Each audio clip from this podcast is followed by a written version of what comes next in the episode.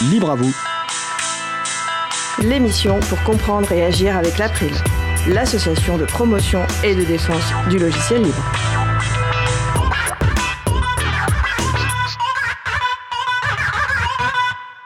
Bonjour à toutes, bonjour à tous. Voilà un an que l'association Framasoft s'est mise à faire Coin Coin pour collectiviser et convivialiser Internet. On en parlera avec elle dans notre sujet principal. Avec également au programme les campagnes de dons et Firefox, navigateur en voie d'extinction. Nous allons parler de tout cela dans l'émission du jour. Soyez les bienvenus pour cette nouvelle édition de Libre à vous, l'émission qui vous raconte les libertés informatiques. Proposée par l'April, l'association de promotion et de défense du logiciel libre. Je suis Étienne Gonu, chargé de mission Affaires publiques pour l'April. Le site web de l'émission est libreavou.org. Vous pouvez y trouver une page consacrée à l'émission du jour avec tous les liens et références utiles et également les moyens de nous contacter. N'hésitez pas à nous faire des retours ou à nous poser toutes questions. Nous sommes mardi 19 décembre 2023, nous diffusons en direct, mais vous écoutez peut-être une rediffusion ou un podcast. À la réalisation de l'émission, Élise, accompagnée de Fred. Salut à vous deux. Salut Bonne émission Nous vous souhaitons une excellente écoute. Cause commune, la voix des possibles. 93.1 FM et en DAB+, en Ile-de-France. Partout dans le monde sur causecommune.fm et sur l'appli Cause Commune. Pour participer à notre conversation, 09 72 51 55 46 et aussi sur causecommune.fm, bouton de chat, salon libre à vous. Nous allons commencer euh, cette dernière émission de l'année 2023 par une nouvelle humeur de G, aujourd'hui sur les compagnes de dons. Alors je n'ai pas lu la chronique, je ne l'ai pas entendue et je vais donc la découvrir en direct comme tout le monde, mais je ne peux m'empêcher de me demander si cette fois-ci encore, euh, ou à quel moment ou quand, voilà, ta chronique va prendre un virage anticapitaliste. Alors suspense, on va voir. Donc salut G, désolé si je divulgage malgré moi ta chronique et je te laisse euh, la parole. Y a pas de souci, y a pas de souci. Alors salut à toi public de Libre à vous. Et ça y est, c'est la fin de l'année. On a attaqué la dernière quinzaine de décembre, ce qui signifie le retour de pas mal de choses. D'abord les bonnets, les doudounes et la goutonnée. Option Covid, bien sûr, ça devient une tradition. Ensuite, les décos de Noël, même si cette année elles sont apparues tellement tôt que je m'en suis presque étouffé avec ma soupe au potiron d'Halloween. Et évidemment, les campagnes de dons. Oui, parce qu'à Noël, les gens claquent tellement de thunes dans des conneries qu'on se dit qu'on peut bien leur en faire claquer dans des trucs intéressants. Sur un malentendu, ça peut marcher. Bon alors, je sens qu'on va vite me soupçonner de faire cette chronique à cause de la présence de notre invité Pouillou, co-directeur de Framasoft, asso dont je fais moi-même partie et qui est en ce moment en pleine campagne de dons. Mais ce n'est qu'une partie de la réalité. En vérité, en bon agent double, je suis aussi membre de l'April, l'asso qui gère cette émission de radio et qui ne crache pas non plus sur les dons, même si elle est plutôt financée par les cotisations. Et notons enfin que cette même radio, Cause Commune, est aussi en pleine campagne de dons pour faire face à des difficultés financières, ce qui fait de moi un agent triple. Enfin, façon un peu classe d'exprimer le fait que je bouffe à tous les râteliers. Voilà. La campagne de dons, donc, c'est un rendez-vous incontournable pour pas mal d'assauts, que ce soit dans le milieu du numérique et du logiciel libre, ou pas d'ailleurs. C'est souvent d'abord l'occasion de faire le bilan, calmement, en se remémorant chaque instant. Oui, maintenant vous avez la chanson dans la tête. Parce qu'un bilan bien foutu, c'est une bonne façon de montrer que tout ce qu'on a fait de cool et qui mérite donc qu'on le finance d'une manière ou d'une autre. Allez, viens, on est bien. Regarde tout ce qu'on peut faire si on a de la thune. Oui, parce que la campagne de dons, ça soulève quand même l'épineuse question du pognon. Alors je ne souscris pas du tout à ce cliché à deux ronds qui dit que oui, euh, l'argent c'est tabou en France. Non, ça c'est ce que disent les riches pour pouvoir taire pudiquement leurs salaires indécents. L'argent, quand tu touches et que tu dépenses des sommes raisonnables, c'est pas tabou du tout. Euh, moi, par exemple, j'ai aucun problème à vous le dire. hein. Depuis début septembre, avec mes activités d'auteur, j'ai gagné dans les 4500 balles. Au passage, je ne suis ni une asso ni en campagne, mais je signale que j'accepte les dons aussi. Les liens seront dans la page de la chronique. L'argent, donc, n'est pas non plus tabou pour les assos, car leurs rapports financiers sont en général publics. Je dis en général parce que, bon, des fois, ils sont publics trois ans après. Pas par malveillance, hein, mais surtout parce qu'un rapport financier, c'est pas le truc le plus fun à faire. C'est souvent long et euh, chiant. Et le truc avec l'argent, c'est que pas mal d'assauts reposent principalement sur du bénévolat et de fait sur du travail gratuit, entre guillemets. Et nous, dans le milieu du libre, on dit souvent attention, si c'est gratuit, c'est toi le produit. Ce qui, en fait, n'est pas toujours le cas. C'est une façon un peu réductrice de dire que quand c'est gratuit, c'est financé par autre chose. Alors effectivement, quand c'est Google, Amazon et compagnie et les GAFAM, c'est financé par l'exploitation sans scrupule du temps, des informations et du contenu qu'on leur donne, mais quand c'est des assos à but non lucratif, c'est souvent bien différent. Outre le bénévolat, on a donc des systèmes de cotisation ou de dons, c'est-à-dire qu'une minorité paye pour que tout le monde en profite. Tout le but des campagnes de dons est donc d'élargir au maximum cette petite minorité, car bien sûr, plus de gens donnent, moins chacun et chacune a besoin de donner. Imaginez un peu qu'on généralise le processus, on pourrait avoir des services publics kratos et performants financés par un impôt juste et redistributif. Mais je n'ose même pas y penser, ce, ce serait du communisme et du coup, paf, 100 millions de morts et vas-y, resserre-moi un canon, Roger. Excusez-moi, je diverge. Et diverge, c'est énorme, hein, comme disaient des proches. Oui, des proches, c'est la caution intellectuelle pour faire classe, même avec une blague de tub. Bref, pour en revenir au sujet, une asso a besoin de pognon, et ce d'autant plus si elle commence à avoir des salariés.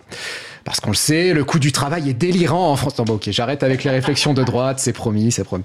Bon, quand on a besoin de thunes, on peut, comme je le disais, y aller en mode optimiste. On montre, pardon, on montre qu'on a fait des trucs cool avec les thunes de l'année passée en promettant de faire d'autres trucs cool avec les thunes de l'année prochaine.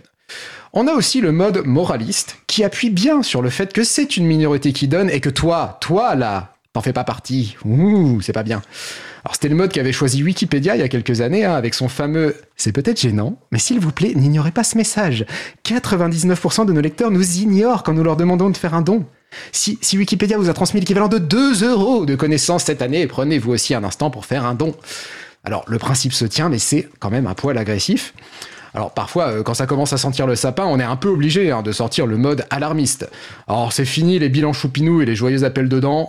On, de on prend un ton grave, on lance la marche funèbre et on annonce l'assaut va mourir. La situation est dramatique et nous sommes à deux doigts du dépôt de bilan. Cette belle aventure sera bientôt terminée, sauf si vous donnez un peu de pognon. Alors voilà, ça rassure parce que moi au début j'ai presque eu peur. Hein. Alors le problème avec le mode alarmiste, c'est que quand tu le fais tous les ans, au bout d'un moment, c'est comme crier au loup, hein, tu perds en crédibilité. Bon après, quel que soit le mode choisi, on a aussi de la latitude sur le niveau d'affichage de la campagne de dons.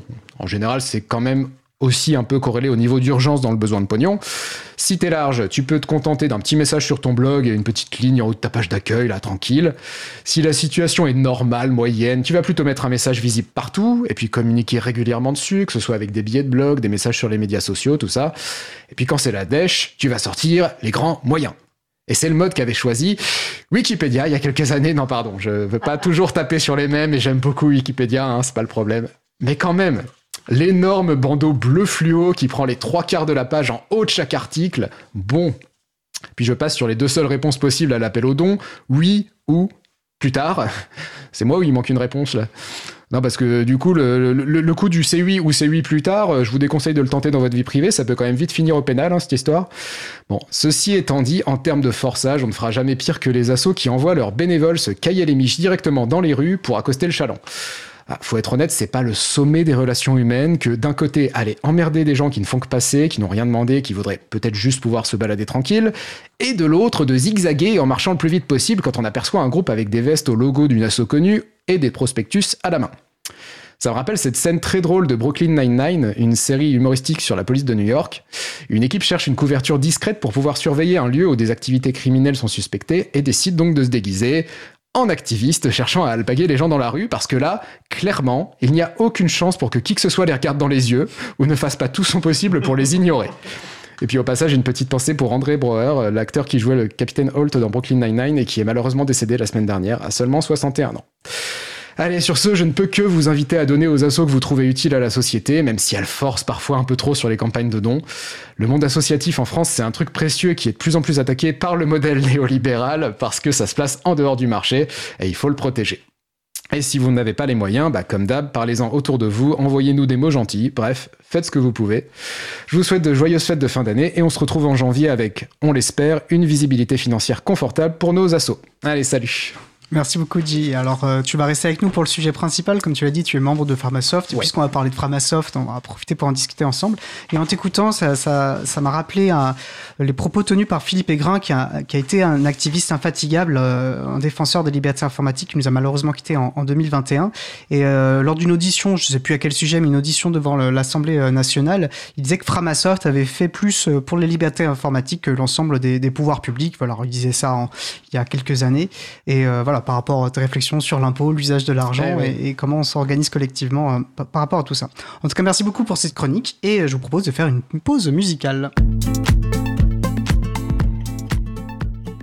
Donc après la pause musicale, comme je le disais, nous échangerons avec Framasoft pour discuter de leur bilan et de leur perspective après une année de leur campagne Coin Coin. Nous allons écouter avant ça Riverside 2 par Le chaos entre deux chaises et on se retrouve juste après. Belle journée à l'écoute de Cause Commune, la voix des possibles. Cause Commune 93.1 «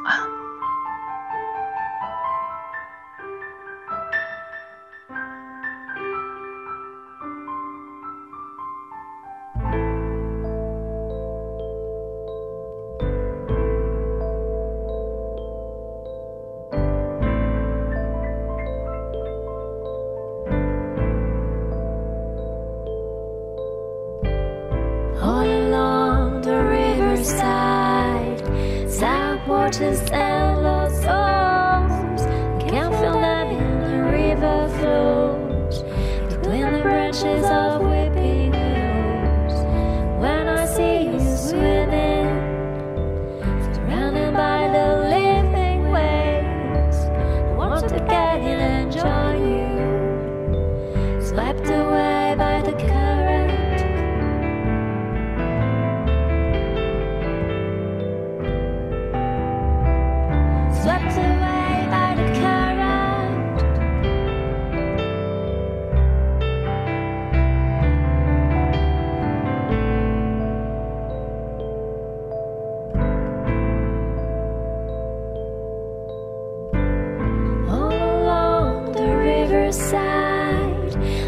Get in but prefer to hide. The currents are getting stronger, dark and darker as the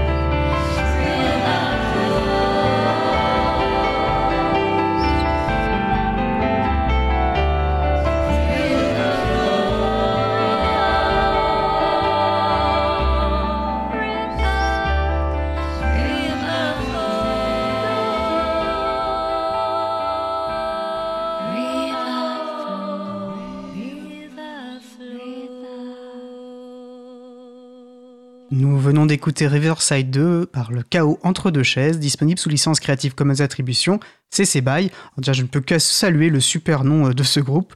Vous trouverez une présentation de ce groupe, donc le chaos entre deux chaises, sur le site auboutdufil.com. Retrouvez toutes les musiques diffusées au cours des émissions sur causecommune.fm et sur libreavoue.org. Libre à vous, libre à vous, libre à vous. L'émission de l'April sur les libertés informatiques. Chaque mardi de 15h30 à 17h sur Radio Cause Commune, puis en podcast. Passons maintenant à notre sujet suivant. Nous allons donc poursuivre par notre sujet principal, Framasoft, un an de coin-coin. Avec G qui est resté avec nous donc, et qui a enfilé sa casquette de membre de Framasoft, et Pouillou, co-directeur de l'association. Nous allons discuter avec eux de leur bilan et des perspectives un an après le début de leur campagne Collectivisons Internet, co- Convivialisons Internet ou Coin-Coin. Je précise que Pouillou, qui suit de beaucoup plus près cette campagne, interviendra principalement, mais que G n'hésitera pas à partager son point de vue, soyez rassurés. N'hésitez pas à participer à notre conversation au 09 72 51 55 46 ou sur le salon web dédié à l'émission sur le site causecommune.fm, bouton chat. Donc pour Yuji, euh, je vous propose de commencer par la base. Est-ce que vous pourrez chacun vous présenter de manière voilà, assez sommaire et en profiter pour présenter peut-être Framasoft en quelques mots? Ok. Euh, bah, du coup, Pouillou. euh, moi je suis euh, Pouillou. Euh, je suis pas du tout développeur ou informaticien à la base. Moi je suis, je suis arrivé dans le libre en écrivant des romans, euh, pièces d'être des romans que j'ai- mis sous licence libre pour, pour les partager librement. Et euh, du coup, ces romans ont été euh, édités par une maison d'édition qui s'appelle Framabook. Et puis c'était l'association Framasoft. Et c'est comme ça que je suis rentré dans cette association euh, quelques années maintenant. Et aujourd'hui, donc, je suis co-directeur euh, de l'association Framasoft. Euh, et Framasoft, en fait, euh, le, le principe, c'est, alors, je, je peux te faire le truc, association d'éducation populaire aux enjeux du numérique et des communs culturels, très bien. Mais le principe, c'est de se faire un, un- un peu une espèce de, de chaînon manquant entre ce monde parfois très spécialisé du numérique libre et les gens, quelques formes que puissent prendre les gens, parce que les gens n'existent pas, c'est des humains et on est tous et toutes euh, très différents. Et donc de, de donner des trucs très concrets, des outils très très concrets pour euh, améliorer les libertés numériques dans sa vie. Euh, voilà. Et ça peut être euh, une fois un MOOC, ça peut être une fois développer un logiciel alternatif et une autre fois euh, mettre sur des serveurs euh, un outil en ligne pour que tu puisses remplacer Google Doc ou Google Forms. Peut-être nous préciser pour les personnes qui ne connaissent pas ce qu'est un MOOC? Un MOOC, oui, pardon, c'est un cours euh, massivement ouvert et, euh, et en ligne. On vient d'en sortir un ce matin, euh, voilà, sur le, le milieu associatif et comment euh, le- le- leur proposer euh, des outils pour se, pour se libérer. Euh, et donc voilà. Et donc là, l'idée, c'est que bah, d'ores et déjà, tu peux aller. on a aussi une première partie, un, un premier module de ce MOOC qui était Internet, pourquoi et comment reprendre le contrôle. Et tu peux aller suivre ce cours et te former sur toutes ces questions-là. Voilà, c'est un cours en ligne. J'ajouterai le lien et je le rappelle bien sûr, tous les, tous les références qui nous seront citées seront sur la page de l'émission. Je rajouterai euh, ce lien-là. J Alors, euh, ben, moi, c'est rigolo parce que moi, pour le coup, je viens bien du milieu de l'informatique. J'ai fait des études, euh, j'ai une thèse de géométrie algorithmique, un truc un peu voilà quoi. Euh, mais pourtant, je suis, je suis rentré à Framasoft un peu comme Pouillou pour le côté artistique parce que je faisais des petites BD sur internet, un truc qui s'appelait le Dictionnaire à l'époque. Et, j'avais été invité à en poster sur le, le Framablog, donc le blog, du, le blog de Framasoft. Et, et ça fait un petit moment maintenant, hein. c'était même euh, avant, juste avant que Pouillou n'arrive. Je crois Mhm. qu'on on arrivait à quelques. C'était en 2011, je crois. Ouais, moi, ça a dû être en 2012, Ouais, en fait. c'est ça. Et, euh, et je suis resté. J'ai fait pas mal de, de- de postes différents. J'ai été secrétaire. euh, J'ai même été coprésident à un moment, mais euh, bon, ça je l'assume moins. Et, et euh, oui, et donc oui, ça, pour moi, c'est une des spécificités effectivement de Framasoft. C'est bah, déjà quand tu vois qu'on est arrivé par la BD, par le roman, c'est un truc qui peut surprendre. Enfin, je veux dire, je pense que c'est, il n'y a pas énormément d'assauts qui sont dans le milieu numérique, logiciel libre, où euh, tu peux euh, y arriver par ce biais en fait. Euh, en général, c'est pas, pas une tare, hein, mais en général, tu y arrives parce que t'es un petit, un petit geek, une petite geek qui aime bien développer, qui aime bien, qui aime bien les ordis, enfin, t'aimes les ordinateurs Windows 98, enfin non, du coup pas Windows 98, mais et et voilà, donc c'est effectivement, euh, je pense que la- l'assaut est, euh, a d'ailleurs plutôt évolué euh, en, poussant encore plus dans ce sens. Je pense que ça ne l'était il y a, il y a 10 ans, du coup. Mhm. Et euh, voilà, et ben on, on y est resté tous les deux et on, on y est bien. Ouais, Framasoft a 20 ans quand même bientôt. Hein. Je précise d'ailleurs que Pouillou, tu es membre, enfin tu es salarié Oui, de l'association et toi, tu, es, tu en es un membre bénévole. C'est ça. Alors, on a à peine commencé, mais j'ai immédiatement envie d'ouvrir une parenthèse euh, avec vous, euh, même si je pense que ça laisse complètement lié à notre sujet, euh, qui est Framasoft, donc, puisque ça concerne nos valeurs, plutôt notre éthique partagée. Mhm. Parce qu'en préparant cette émission, enfin, je, je t'ai signalé, Pouillou, parce que c'est nous qui avions échangé directement, comme c'est notre habitude à chaque euh, émission, euh, notre attachement à la question de la, de la représentativité, de la, de la diversité de genre, de la, de la parité. Plus précisément, voilà, on vous a- on- comme on demande à chaque structure, dans la mesure du possible, de privilégier la participation d'une femme. Mhm. Et euh, d'ailleurs, je, je- une parenthèse dans la parenthèse, on a fait une conférence à ce sujet lors de- du salon So- Open Source Experience, pardon, et les diapos et références sont à retrouver sur notre site. Bref, voilà, donc vous avez parfaitement accueilli euh, cette demande. hein. Bon, pour des raisons de disponibilité, c'est donc et Eji qui, qui représentent aujourd'hui euh, Framasoft. Donc Oui, C'était même, pardon, c'était surtout Pouillot à la base. Il se trouve que moi, je faisais ma chronique avant, Voilà. donc on s'est dit autant que je sois là, mais de base, j'étais pas spécialement prévu. hein, donc voilà.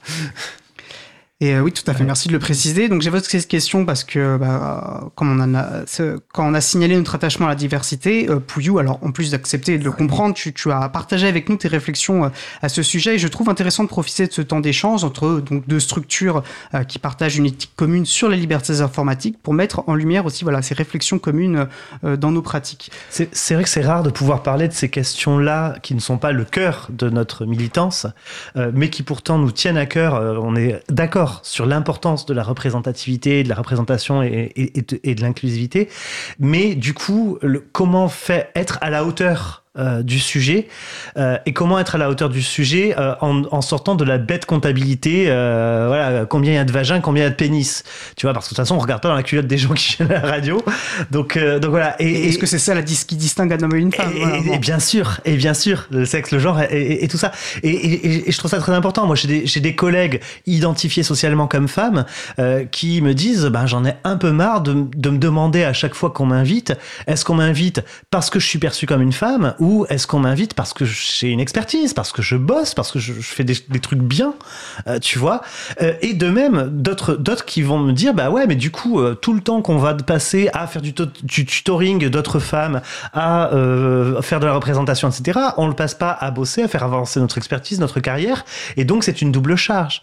Euh, donc il y a déjà cette première partie-là, et puis la question homme-femme, elle est intéressante, mais elle cache, enfin, elle continue de souscrire à la question de la binarité. Moi, personnellement, je suis en train de ne plus du tout me définir comme homme cis, ça ne me va plus du tout cette définition.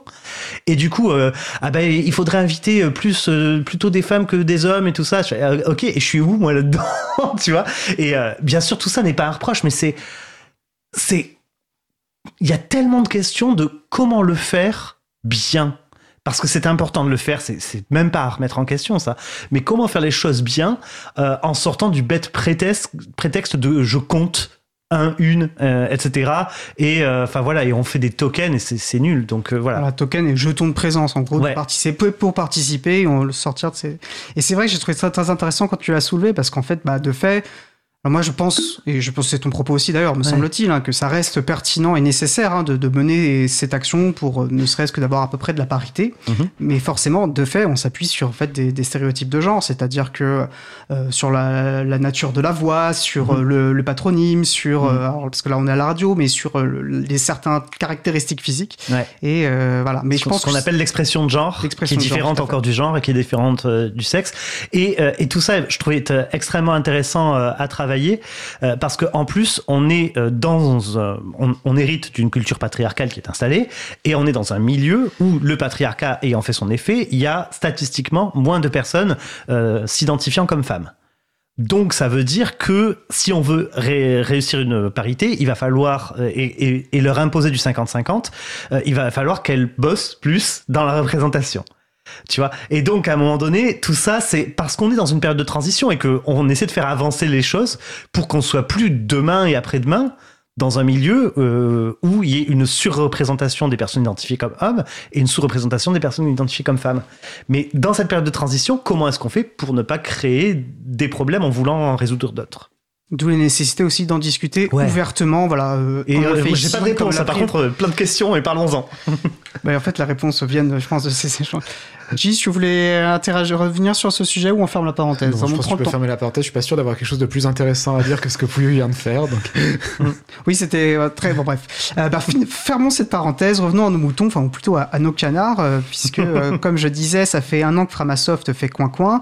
Alors qu'est-ce que ça veut dire? Voilà, est-ce que Framasoft s'est lancé dans l'élevage aviaire Euh, Voilà. Je précise qu'il y a un an, vous avez reçu tous les deux d'ailleurs, le Ouais. 6 septembre, 6 décembre 2022, euh, dans le Libre à vous euh, 161, si vous voulez retrouver la référence, pour justement le- parler de cette campagne. Donc ça Ouais. fait un an. L'idée, collectivisons Internet, convivialisons Internet, du coup, ça semble hyper, hyper sérieux comme ça, donc on, on dit coin-coin au passage parce que ça nous fait marrer qu'on peut faire des blagues. super long à dire. hein. Même Étienne, il a galéré tout à l'heure. hein, euh, voilà, non, mais donc, Je me coin suis coin, entraîné. c'est quand même mieux, quoi. Ça, on est d'accord, on est d'accord. Mais l'idée, c'est de se dire, euh, ok, euh, il y, a, un coup à jouer, c'est que euh, y a- eu pas mal de travail dans le milieu du logiciel libre, et Framasoft ayant fait sa part, pour essayer de convaincre des plus grosses structures, euh, des assez grosses structures, et de faire en sorte que les communautés euh, s'émancipent et, euh, fassent des transitions vers du numérique éthique. Il y a eu un travail aussi vers les individus, mais du coup, il y a une espèce de, public entre les deux, des petits collectifs, pour qui finalement il y a très peu de, possibilités d'offres. Et donc, qu'est-ce qu'on peut faire pour améliorer ça? Et donc, la plupart des projets qu'on porte au sein de cette campagne, qui s'ajoutent à tout ce que continue de faire Framasoft, parce qu'on va pas s'arrêter pour autant, mais la plupart de ces nouveaux projets de cette feuille de route, c'est vraiment de, de se dire, bah en fait, voilà, euh, on va essayer de compter sur ces petits collectifs, parce qu'en plus, au sein de ces petits collectifs, il y a une vraie capacité à s'entraider et du coup à se former. Et si à un moment donné il y a une volonté de se dire bah tiens on va on va avoir des des outils numériques à, la hauteur de nos valeurs, euh, et qui correspondent vraiment à nos valeurs et, pas à celles de, Google et, Microsoft, bah du coup, euh, il y, a, un moyen qui est de l'entraide et que ces personnes-là se forment entre elles si on leur donne euh, des outils et des clés. Et donc voilà, c'est ça à peu près le, principe de base. Tiens, je vais en profiter pour dire, parce que là, on, on va échanger, on va rentrer, pouvoir rentrer dans les détails. Euh, Framasoft a fait un, un gros travail d'explication sur le Framablog. Il y a déjà un, un une premier billet qui a été publié début novembre de mémoire, qui précise un petit peu cette feuille de route et qui, qui évo- é- évoque ses, ses bilans et ses perspectives. Et puis pour chaque, alors ça, il y en a plusieurs articles tout au long, euh, Ouais. tout au long de, cette, de ces deux mois, enfin de novembre-décembre, sur les différents euh, projets. On va rentrer dans certains détails, en particulier sur Peertube. Voilà. Donc si vous voulez creuser Ouais. et, et- et relire ça à tête reposée, je vous invite vraiment à, à aller lire sur Framablog. C'est très, très agréable à lire et, euh, et, et- et très joliment illustré parce que là, on va profiter. Est-ce qu'on peut dire quand même un mot Oui. sur l'esthétique magnifique autour de cette campagne avec les illustrations réalisées par David Revoix? Tout à fait. Euh, voilà, c'est un, boulot de, de dingue fait par David sur cette campagne et du coup sur le site euh, soutenir.framasoft.org où vous avez accès au- à, à toutes les thématiques et à tous les articles, etc. Et enfin voilà, il y a, il y a- ça fait ça fait maintenant depuis 2017 qu'on bosse avec lui. C'est un bonheur de bosser avec lui. Et du coup, euh, en effet, euh, toute l'idée c'est de montrer à la fois le combat. euh, parfaitement inégal de petites assauts et de petites communautés du libre face aux plus grandes puissances économiques, culturelles et politiques aujourd'hui. Les géants du web, c'est à peu près ça. Et donc de montrer ce combat inégal et de montrer qu'on va quand même le faire et de montrer que c'est pas euh, pour faire mal ou pour tu vois ou pour dominer ou pour machin, mais juste pour euh, regagner l'espace, pour repousser l'espace. Et, euh, et, et, et David a mis ça parfaitement en illustration. Vraiment, je vous invite à aller sur euh, sur soutenir pour voir euh, ces petites mascottes, les monstres représentant les GAFAM, enfin les géants du web qui représentent très très bien leur manière de nous attaquer, nous citoyennes et citoyens. Euh, Vraiment, euh, c'est c'est magique. J'adore bosser avec cette personne. Oui, il y a un truc que j'aime beaucoup aussi avec cette esthétique, c'est que ça, rejoint ce que je disais dans ma chronique sur le fait qu'on essaye de faire des, bilans assez positifs, par exemple. Euh, c'est qu'on qu- quand on lutte comme ça pour euh, pour des causes comme que ce soit euh, les libertés informatiques, ça pourrait être euh, d'autres choses, le féminisme, l'antiracisme, on lutte contre des trucs qui sont quand même pas jojo. Euh, contre un monde qui est quand même assez pourri. Euh, et souvent c'est des choses qui euh, qui t'atteignent en fait d'une manière ou d'une autre. Enfin je veux dire c'est c'est éprouvant de lutter euh, pour contre contre des trucs assez violents enfin assez violents et assez forts. C'est-à-dire que quand t'as voilà une grosse machine la grosse machine des GAFAM par exemple en face de toi qui est toute puissante enfin que t'es tout petit. Et en fait d'avoir cet imaginaire extrêmement positif mais qui est même j'irais pas jusqu'à dire que c'est que les GAFAM sont mignons, mais je veux dire, les monstres que nous a fait David, c'est une manière de les voir où on peut s'en moquer et en être un peu se sentir un peu moins euh, c'est moins anxiogène on va dire quoi. Il y a, y a vraiment un côté bah on va y aller en mode euh, ouais ouais nous on est on, on- ok c'est très manichéen nous on est les gentils c'est les méchants mais on va le faire d'une manière très euh, ah je trouve pas mes mots mais optimiste je sais pas Oui. enfin Oui, oui, euh, Remettre de la joie dans la lutte et Ouais, c'est ça, ouais. Totalement. Et la conquête des imaginaires, on sait comme elle est importante. Et d'ailleurs, ils ont très bien compris aussi en face euh, euh, l'importance de créer un imaginaire où l'informatique c'est Google, où l'informatique c'est Microsoft, et, et c'est ça aussi qu'il faut déconstruire. et proposer une autre esthétique parce que ça finalement participe, c- ouais. on n'a pas les mêmes valeurs Mm. tu vois et si on faisait une esthétique à la Apple lisse épurée euh, avec de la photo du machin etc euh, bah ça parle à une certaine euh, communauté euh, je vais prendre mon mon clicheton de- du cadre sup avec son SUV et son abonnement à Canal maintenant c'est vrai non c'est plus Canal ça. et ses multiples abonnements à OnlyFans euh, tu vois, et c'est cool, mais euh, c'est pas les personnes à qui on s'adresse en premier. Là, nous, on s'adresse à des personnes qui justement euh, cherchent une certaine éthique, une certaine valeur dans leur pratique et dans leur pratique numérique. Et donc, eh ben, finalement, quel est cet imaginaire de ces personnes? Quel est, ce- quel est le visuel qu'on peut proposer à ces personnes pour leur dire c'est plus à toi, c'est plus ton monde à toi que le monde qu'on voit déjà partout euh, dès qu'on ouvre un média de Bolloré. Et puis je pense que c'est aussi important le côté fun, quoi. C'est-à-dire que là, vraiment, ils sont mis. euh, on, on va voilà, la, la barre de don, en gros, c'est c'est des personnages choupis de notre côté qui poussent contre un mur, qui poussent contre un mur et où il y a les monstres des GAFAM derrière qui essayent de retenir, quoi. Et, euh, et je me souviens, c'était même une discussion qu'on avait eue. Alors, il y a quelques années, c'était avant que David fasse ce truc. Il y avait eu. euh, c'était la campagne des googlisons Internet avec euh, une, une parodie de la carte d'Astérix qui était faite par un, autre dessinateur talentueux dont, dont- dont le nom m'échappe aujourd'hui. Euh, Guy, peut-être Enfin bref, et je me souviens qu'à l'époque, donc c'était moi qui avais fait cette carte à l'époque, on avait eu pas mal de discussions sur comment on met en forme ce truc, ce dégooglisant internet, le côté on résiste euh, aux GAFAM, tout ça. Et y avait, on, avait eu deux idées, je me souviens. Il y avait cette idée sur laquelle on est parti, donc euh, de faire cette parodie d'Astérix euh, et il y avait une autre idée quelque part qui, était assez évidente aussi finalement, c'était le côté résistance contre les nazis par exemple, tu vois, la, la- la- résistance co- contre l'envahisseur. Et en fait, on s'était dit que c'était pas un bon plan parce que ça marchait très bien hein, parce que tu peux tu peux voir les GAFAM comme une entité euh, totalitaire tout ce que tu veux. Tu peux bon, même, même si, on euh, met de côté le point Godwin hein, allons-y juste on- autre chose tu vois. Mais ce qui était bien avec euh, Astérix c'était le côté ridiculisant en fait. C'est-à-dire que les méchants euh, les méchants romains et là c'est pareil je pense pour les monstres c'est des méchants ils sont clairement identifiés comme tels mais euh, ça fait référence à des trucs rigolos. Le, méchant romain, tu lui mets un pain dans son menton, il gicle à 200 mètres et, tu rigoles. Euh, faire ça avec euh, voilà avec des, résistants et des nazis, c'est moins fun, quoi. Même si l'image était bien aussi, quoi. Donc voilà, et je trouve que voilà ce, que, David a fait sur ce truc-là, bah ouais, on, on reste toujours dans ce truc, dans dans, dans, dans cet effet où bah ouais, ramener du fun et de la joie dans, dans la lutte, quoi. Enfin, Et, et- et- toujours dans le langage graphique, il y a quand même un truc aussi de, euh, à chaque fois on se pose la question avec David, comment représenter les outils, euh, les valeurs, euh, les choses comme ça numériques, sans mettre un clavier, un écran, euh, du verre Matrix et du terminal noir. C'est pas qu'on n'aime pas cette esthétique. Enfin, moi je la vis quand même tous les jours, il y a pas de problème. C'est que ce serait bien de sortir de ça, tu vois, euh, et de sortir de non. cette bulle là. Et ça, ça, ça fait écho à cette idée qu'on qu'on peut défendre, qui est que le, le logiciel libre n'est pas juste un combat d'informaticiens et d'informaticiennes, il sûr. concerne tout le monde. Et voilà, comment on fait collectivité, comment nous collectivisons et comment convivialiser euh, Internet. Je trouve très intéressant et je trouve que ça fait écho à ce que vous dites, c'est que souvent quand on lit euh, Framasoft euh, et vos actions, cette idée de remettre euh, l'humain au Mhm. centre. Euh, et je trouve que c'est extrêmement important. Finalement, on fait ça, on sait pourquoi, pourquoi on fait les choses. Ouais.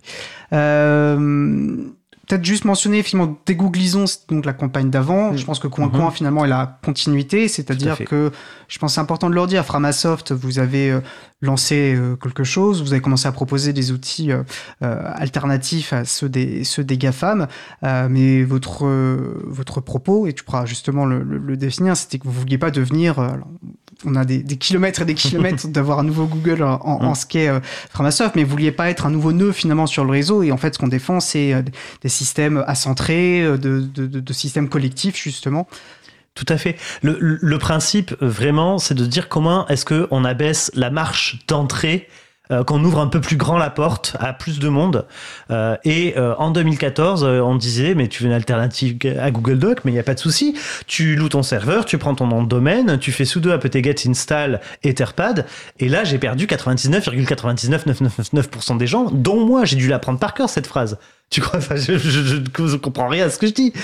C'est- C'est plus vrai, mais bon, je vais faire semblant pour ça. On est à la radio. Euh, et donc voilà, tout ça pour dire que euh, l'idée c'était de dire, bah, écoutez, on va le mettre en place.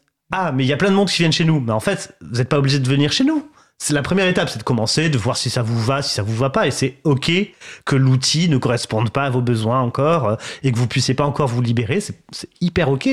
Mais c'est une porte d'entrée. Et une fois que vous êtes là, bah, vous pouvez continuer à avancer et aller chez d'autres, ou vous auto-héberger, ou euh, vous, euh, vous euh, mettre en commun euh, les besoins et créer euh, un hébergement pour votre communauté, etc. Donc, à chaque fois, de toute façon, ce qu'on propose vraiment, c'est ça, c'est essayer de comment est-ce qu'on abaisse techniquement et pratiquement la, la marche d'entrée pour faciliter l'adoption d'outils numériques éthiques. Après, ça, ça reste quand même un choix parce que comme tu disais, oui, euh, euh, vous, bon, on était loin de devenir un nouveau Google, mais euh, voilà, vous vouliez pas euh, grossir plus. Mais on était, effectivement, on était loin de devenir un nouveau Google, mais on, avait quand même un choix. On aurait pu partir dans le truc. Il y a pas mal de gens qui, qui attendaient ça de nous, Mhm. en fait, qui était de, de continuer de grossir, de mettre par exemple une, une identification unique sur tous nos services pour qu'on ait un espèce de truc unifié comme Google peut avoir, et que bah, on, pourquoi pas faire un peu payer des comptes, même pas cher, pour voilà 2-3 euros pour que bah, les gens puissent avoir leur truc éthique et tout. Et, et ça aurait peut-être très bien marché hein, par ailleurs. Ailleurs. Mais en fait, nous, c'était vraiment une volonté de se dire, ouais, mais c'est pas le modèle que nous on veut en fait. Mhm. Nous, notre modèle, c'est pas, euh, on, on veut pas euh, faire des, des, des champions, des licornes. Je sais pas, je sais pas quoi les termes euh, qu'on utilise dans la startup nation là, mais euh, française, voilà, et Cocorico, youpi, on a réussi, même si c'est éthique. C'est-à-dire que nous, on, on défend le modèle de des petits trucs décentralisés, quoi, entre guillemets. Enfin, des. Si tu veux, c'est comme on comparait souvent les chatons, donc, le- les, donc les hébergeurs alternatifs comme, euh, comme, comme, comme Framasoft avait commencé à faire, euh, comme les AMAP du numérique. C'est-à-dire Mm. par opposition aux gros supermarchés. Mais c'est exactement ça, en fait. C'est-à-dire que tu, ok, tu peux te dire, je vais faire euh, une ligne de supermarché éthique qui va bien payer ces gens. Il y, en a qui font, hein, qui essaient de faire des trucs comme ça. euh, je, je, je, je vais pas citer de marque ou, ou- voilà, mais et mais non, nous notre modèle c'était plutôt le modèle AMAP quoi. Donc c'était c'est aussi un choix et, et de fait entre dégoublisons d'ailleurs et convivia et coin coin parce que c'est trop long. Il y a eu Contributopia aussi qui était un peu une phase de transition.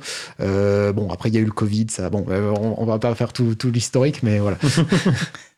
Donc, Coin Coin, effectivement, et Contributopia. Ouais. Euh, Je repense en fait aux, aux superbes dessins qu'il y avait à l'époque. Enfin bref, avançons. Euh, donc campagne coin coin lancée il y a un an. Est-ce que déjà avant qu'on rentre peut-être dans les exemples précis, euh, faire un bilan général euh, une année après, qu'est-ce que vous en avez tiré comme vraiment, d'une part, que le besoin est, est juste, quoi. Enfin, que vraiment, en tout cas, nous, les retours qu'on a eus, c'est qu'il y avait vraiment, enfin, qu'il y a clairement besoin de s'adresser encore plus aux petits collectifs, qu'il y a tellement de petits collectifs qui disent, mais nous, euh, on est chaud, on est prêt, on en veut des, on, veut se sortir de Google et de euh, Microsoft 365 et de tout ça, mais juste, bah, on sait pas comment, on a besoin de chaleur humaine, on a besoin d'aide, on a besoin d'outils, on a besoin de, choses comme ça. Donc déjà, ça c'est quand même euh, hy- hyper rassurant que ça a été vraiment compris comme le numérique qui sert d'action politique, en fait politique parce qu'on essaie de de- de- d'améliorer euh, et de changer euh, le- la façon dont la société fonctionne euh, à notre tout, tout petit niveau, mais on essaie. Euh, donc voilà. Et puis que bah, c'est du boulot, mais qu'on avance.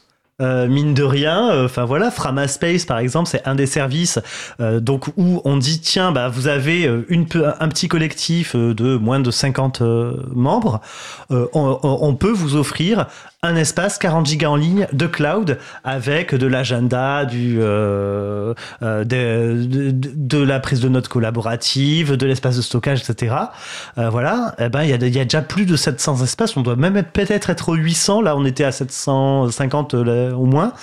On doit peut-être être aux 800. Ça marche. Il y a un forum qui commence à se mettre en place. Il y a énormément de besoins de euh, OK, comment est-ce qu'on fait ci J'aimerais bien un tutoriel pour ça, etc. Et on voit bien que euh, le besoin est là, que ça commence à marcher, que là, il va falloir continuer à avancer pour accompagner et offrir encore plus d'outils et passer à la vitesse supérieure. Parfait. Eh bien, je vous propose peut-être de faire une pause musicale avant de rentrer dans les détails euh, et montrer qu'effectivement, clairement, quand on lit le, le- ce bilan, on voit que ça a beaucoup avancé en un an. On a Mm. du mal à, à se dire que tiens, ça ne fait que un an que, que tout ceci a déjà été fait. Bref, donc une pause musicale. Je vous propose euh, d'écouter On reviendra par Chicken's Call. On se retrouve juste après. Belle journée à l'écoute de Cause Commune, la voix des possibles. Cause commune.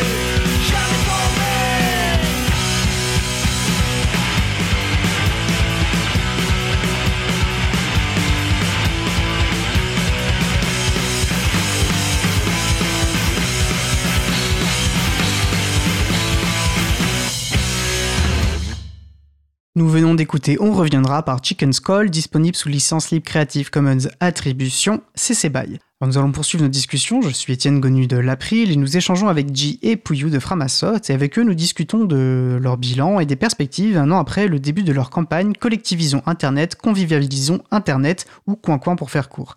N'hésitez pas à participer à notre conversation au 09 72 51 55 46 ou sur le salon web dédié à l'émission sur le site causecommune.fm, bouton chat. Dans la première partie, avant la pause, nous avons, euh, vous avez présenté euh, la campagne Coin Coin, Mhm. tiré un, un premier bilan général.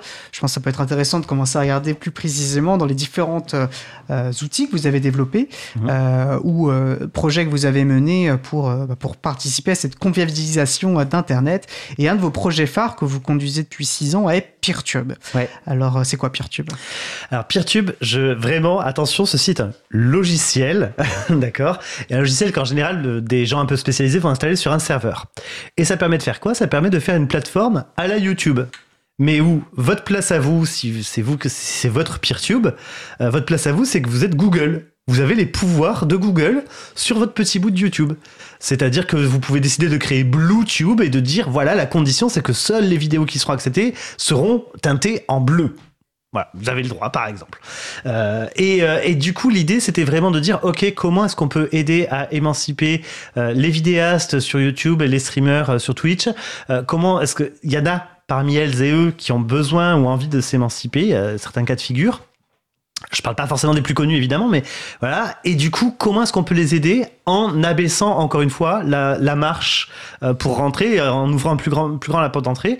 L'idée, ça a été de dire, bah, en fait, il faut sortir de ce modèle avec une plateforme géante, avec une seule porte d'entrée, parce que si tu veux faire ça, bah, faut avoir la thune de Google et puis les serveurs d'Amazon, ça va pas marcher. Euh, et donc, eh ben, on va reprendre les bons vieux principes d'Internet, hein, euh, le réseau décentralisé, voilà. Et donc, plutôt que de créer un géant, on va créer toute un, un- une fédération de petits qui vont pouvoir installer PeerTube sur leur serveur. Et plutôt que d'être chacun dans son coin avec sa plateforme vidéo, on peut les faire communiquer ensemble et avoir ensemble un plus grand catalogue de vidéos. Donc déjà, ça permet de, voilà, de répartir tout ça. Et en plus, au niveau technique, eh ben, histoire de pas avoir besoin des, des- tuyaux là, de la fibre, de la bande passante euh, de Google et compagnie, euh, eh ben, euh, quand les gens regarderont une vidéo, s'il y a plein de personnes qui viennent la regarder en même temps, ça va la diffuser normalement, mais aussi la diffuser entre spectateurs et spectatrices simultanés. Et donc ça, grâce à, la fois à, à- ce pair à pair et au fait d'avoir un logiciel libre et au fait d'avoir de la fédération, on a trois choix techniques qui, en fait, sont des choix politiques qui permettent de dire on va démocratiser les moyens de diffusion de la vidéo. Et ça, c'est le principe qu'il y a derrière PeerTube. Et d'ailleurs, si les personnes qui suivent vous ou, ou- ou du moins ont entendu notre émission sur Mastodon, et je pense que ce que tu as décrit leur aura sans doute paru familier, Bah oui. c'est en fait le, ce même principe? Donc Mastodon, je précise, qui est un, un- un logiciel, enfin une plateforme de microblogging basée sur un logiciel libre et sur un système euh, décentralisé avec chacun pouvant avoir son, son instance, et puis on rentre par différentes portes. C'est ça. C'est d'ailleurs souvent la difficulté de dire, bah, en fait, euh, par quelle porte je vais trouver? Alors, si euh, au fur et à mesure de l'émission on parle d'instance, c'est en fait un serveur sur lequel un PeerTube ou un Mastodon ou d'autres euh, logiciels fédérés ont été installés. hein. Voilà. Donc, Voilà, chacun peut l'installer, mais ça demande des compétences techniques. Donc, si on n'a pas ces compétences techniques, on peut aller chercher des personnes qui l'ont, on peut se renseigner, trouver une instance, Mhm. et en fonction euh, euh, bah, de leur manière de faire, de ce qu'ils proposent, s'ils mettent un filtre bleu que peut-être on n'a pas envie, ben on va aller voir euh, une- sur une autre instance, etc. Euh, moi, il y a quelque chose que je trouve intéressant euh, sur la manière dont, parce qu'il y a donc une page dédiée, voilà, qui précise, qui précise ce que, ce que votre bilan et vos perspectives sur, sur PicTube. Euh, vous distinguez la notion de, de concurrence ou de, de, de rivalité euh, avec celle d'alternative. Vous voulez pas être rivaux de YouTube, Oui. vous voulez être une alternative. Et ce que je trouve intéressant là-dedans, c'est comment ça pose la question des usages. Euh, voilà, il y a un usage euh, réel qui est presque intrinsèque euh, à ce que permet l'outil informatique et Internet, c'est le partage d'informations là sous forme vidéo. Et puis en réalité, bon bah Google a quelque part préempté cet usage et puis a imposé sa vision du truc, euh, transformant de fait dans son interprétation technique et politique. hein. Il y a des enjeux politiques évidemment sous-jacents. Et euh, la même chose peut être dit du streaming que permet euh, PeerTube. on- je pense qu'on pourrait y revenir, donc de la diffusion en direct. hein. et là, c'est Twitch qui est un peu la référence privatrice. Twitch d'Amazon. Twitch, voilà, qui appartient à Amazon, donc on Mm. retrouve, on retombe sur les GAFAM. Et donc ils ont imposé un truc, tout le monde, pour tout le monde, euh, voilà comment doit fonctionner l'accès à la vidéo. Comment on lutte contre ça? Euh, lentement, mais sûrement. Euh, et en fait, ça a été dès le départ, dès la première année où on a annoncé euh, PeerTube. À l'époque, je sais pas si tu te souviens, euh, c'était la mode de, des killers. Euh, Hello est le nouveau Facebook killer, machin est le nouveau Twitter killer, etc. Et à chaque fois, tu avais une startup qui naissait, qui crevait dans les trois mois, et tout le monde perdait son temps sur ces merdes-là. Euh, voilà. Et en fait, euh, nous, dès le départ, on a dit PeerTube n'est surtout pas le nouveau YouTube killer. Désolé, on est une asso de 1901 euh, franchouillarde qui va mettre 50 000 balles sur la table pour essayer d'a- d'arriver à une V1 du, logiciel. Donc, à aucun moment donné, vous allez comparer nos moyens, nos objectifs, nos machins avec Google. C'est juste, on va, se calmer deux secondes. Et ça a été comme ça. Et dès le départ aussi, on a dit, en fait, on va commencer par s'adresser d'un public à un autre. euh, et en essayant d'a- d'agrandir le cercle. Au départ, on s'est adressé à un public très spécialisé parce que avant qu'il y ait des vidéastes qui mettent des vidéos sur des plateformes PeerTube, il fallait qu'il y ait des plateformes PeerTube. Et donc des gens passionnés qui disent OK, je vois l'intérêt de mettre ça sur mon serveur et d'essayer de, de, de filer les clés à deux trois copains et créer des comptes. Et donc on va on va commencer à voir quels sont leurs besoins. Puis au fur et à mesure, on a commencé à voir un peu plus les besoins des vidéastes. Et une des prochaines étapes, ce sera de voir les besoins du public. Tu vois, mais on essaie vraiment, on a fait petit à petit. Euh, juste pour donner là aussi une ordre d'idée de, de grandeur, si on- ça fait six ans qu'on développe PeerTube, euh, je vais exagérer le budget à mort en comptant le moindre trombone. Euh, vraiment, je pense qu'un un budget raisonnable sur ces 6 ans, ce serait 500 000 euros, mais disons 600 000, d'accord? Disons 600 000, j'ai fait les calculs, c'est 600 000 euros, c'est 22 millionièmes des revenus pub YouTube de l'an dernier. Donc, on est bien d'accord que on est face à des dragons et on est armé de cure-dents. Euh, c'est vous qui nous donnez les cure-dents et merci pour vos dons, on en a besoin, c'est cool et tout ça. Mais on n'est pas dans la même cour. Ceci étant dit, on arrive à faire des trucs. Là, on a réalisé, euh, grâce aux médias qui ont couvert euh, la V6 de PeerTube qui est sortie euh, fin novembre. PeerTube, euh, ça te permet, euh, en tant que spectateur IS, euh, d'avoir tes notifications et tes abonnements euh, sans traficage, sans avoir besoin de t'abonner, mettre la cloche, cracher par terre et sauter trois fois à pieds joints autour, tu vois. Ça te permet, en tant que vidéaste, de remplacer ta vidéo quand tu as fait une connerie, que tu veux refaire le montage et rectifier. Ça te permet de, de pouvoir protéger tes vidéos par mot de passe. C'est interdit sur YouTube, c'est payant chez Vimeo. Enfin, et, et toutes ces choses-là, on les a pas fait stratégiquement pour euh, faire mieux que, Google et compagnie. On les a fait parce qu'il y en avait besoin. Il y avait des vidéastes qui disaient, mais nous, on veut, ça. Bah, du coup, on va le faire. Et ça, c'est assez intéressant de voir que finalement, on est vachement plus libre que Google et Amazon parce qu'on n'est pas enfermé dans leur modèle de capter les données, ce qu'on appelle la captologie. hein. C'est vraiment, il y a une page Wikipédia sur la captologie, je vous invite à la lire. Euh, on n'est pas enfermé dans le capitalisme de surveillance, on est vachement plus libre qu'eux parce qu'on n'est pas enfermé dans leur modèle économique. Et ouais, moi, ça, c'est un truc qui, qui, qui, m'a toujours frappé. D'ailleurs, j'avais fait une chronique là-dessus l'année dernière sur le fait que le logiciel libre était facile. Euh, c'est le côté, en fait, enfin, les gens, et puis nous aussi, hein, on a tendance à voir tous les trucs que euh, Google et compagnie font bien et à se dire, tiens, ça, ça manque. Par contre, on voit pas tous les trucs effectivement qui font super mal et qui en fait nous emmerdent. Euh, et notamment, ouais, bah, tous les trucs que YouTube et compagnie vont pas faire parce que ça va à l'encontre de leur modèle. Le- la possibilité de mettre pause sur une vidéo, euh, enfin, de, de- de ne pas mettre de lecture euh, automatique, par exemple, tout ça. Euh, moi, je me souviens, mais ça, je l'avais dit dans la chronique, je crois, mais bon, c'est pas grave, je vais vous le redire. Mais quand j'avais commencé à me dire, tiens, je vais essayer de faire des dessins en live. Je me dis, oh, bah, euh, je vais, voilà, je vais aller sur Twitch parce qu'à l'époque il y avait que ça. Euh, et puis finalement, je l'avais pas fait parce que bon, euh, PeerTube Live allait sortir deux mois après. Je me suis dit, je vais attendre PeerTube, PeerTube Live. Et en fait, mais je me souviens, j'avais quand même été euh, faire un tour sur Twitch et, euh, et j'avais été dans l'interface pour essayer de commencer à faire un stream, enfin de commencer du coup à diffuser en direct. Mais c'est un bordel! Mais t'as des trucs partout, ça clignote de tous les côtés. Mais parce qu'en fait, c'est voilà, c'est il y a, il y a la monétisation Amazon, les machins, les euh, comment tu fais pour avoir euh, des abonnements, des trucs. Et donc c'est une usine à gaz qui est incompréhensible. Donc les gens sont capables de- d'aller à travers cette difficulté parce que bah en fait cette difficulté elle est rendue naturelle par les GAFAM. Euh, quand PeerTube Live est sorti, j'ai voulu aller au direct, on m'a donné une clé, je l'ai mise dans mon navigateur, dans mon logiciel de direct, et c'est tout, ça s'est lancé. Je me suis dit, bah ouais, après on va me dire que le logiciel libre c'est compliqué quoi. Et On revient sur la question de la- des imaginaires, en fait. Ouais, c'est ça. Mhm. En fait, ils nous ont, en fait, ils ont complètement naturalisé la complexité et euh, tous les trucs qui te piquent, voilà, que ce soit même la pub, on pourrait dire, la- les tombereaux de pub que tu tapes, c'est naturalisé. Et toi, on te dit oui, euh, alors euh, tu vas regarder des vidéos, alors ah, ça va pas toujours être la même adresse. On fait oh là là, c'est compliqué. C'est vraiment un truc, ouais, de, de se rendre compte. Alors là, euh, avec nous, les retours qu'on reçoit autour de PeerTube, de se rendre compte euh, de comment est-ce que l'imaginaire a été euh, manipulé, colonisé et, euh, et dicté par euh, les GAFAM. Euh, typiquement, euh, la plupart des gens nous disent Ah, mais si vous voulez que ça marche, votre truc, il va falloir euh, mettre de la pub pour payer les, les, YouTubers, enfin les PeerTubers.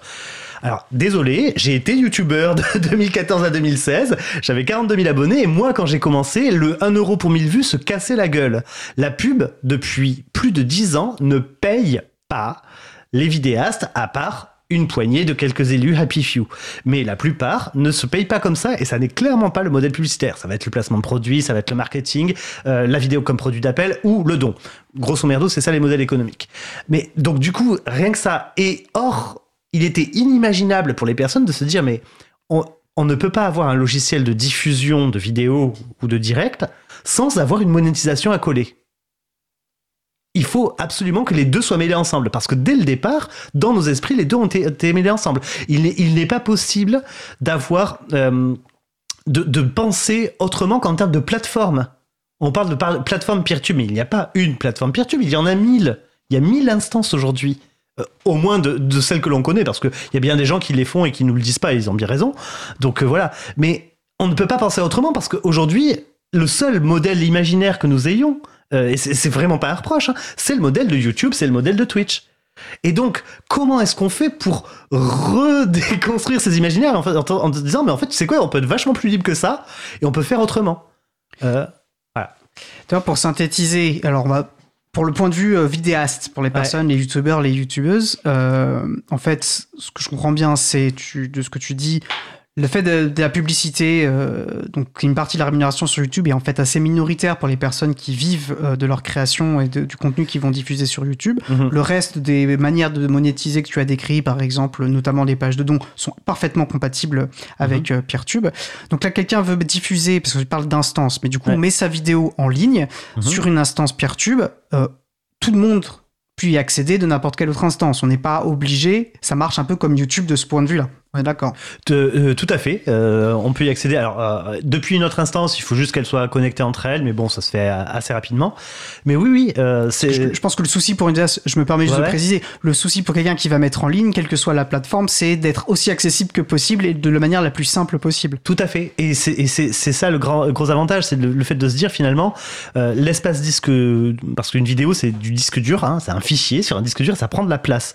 Et l'espace disque, plutôt que d'avoir une méga entreprise qui a besoin de tonnes de thunes pour héberger, les vidéos du monde entier, eh ben on va le partager entre plein.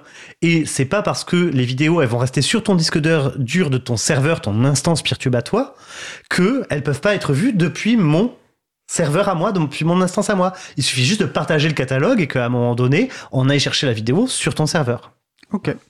Maintenant, si on bascule du côté des, de- des usages des personnes qui veulent regarder des vidéos, Ouais. de la même manière, j'imagine que ça se fait de manière assez transparente. Je me connecte. Parce que du coup, on peut aller se connecter. Il y a différentes URL et, et, et en a parlé. Il y a différentes adresses possibles. En fait, Ouais. que de la même- comme pour Mastodon, il y a différentes instances sur lesquelles on peut s'inscrire. Mais à partir du moment où j'arrive sur le site, si je tape dans, la mode- dans le mode de recherche, je peux retrouver des vidéos. À partir du moment où les instances sont interconnectées, des vidéos qui ont Tout été diffusées ailleurs.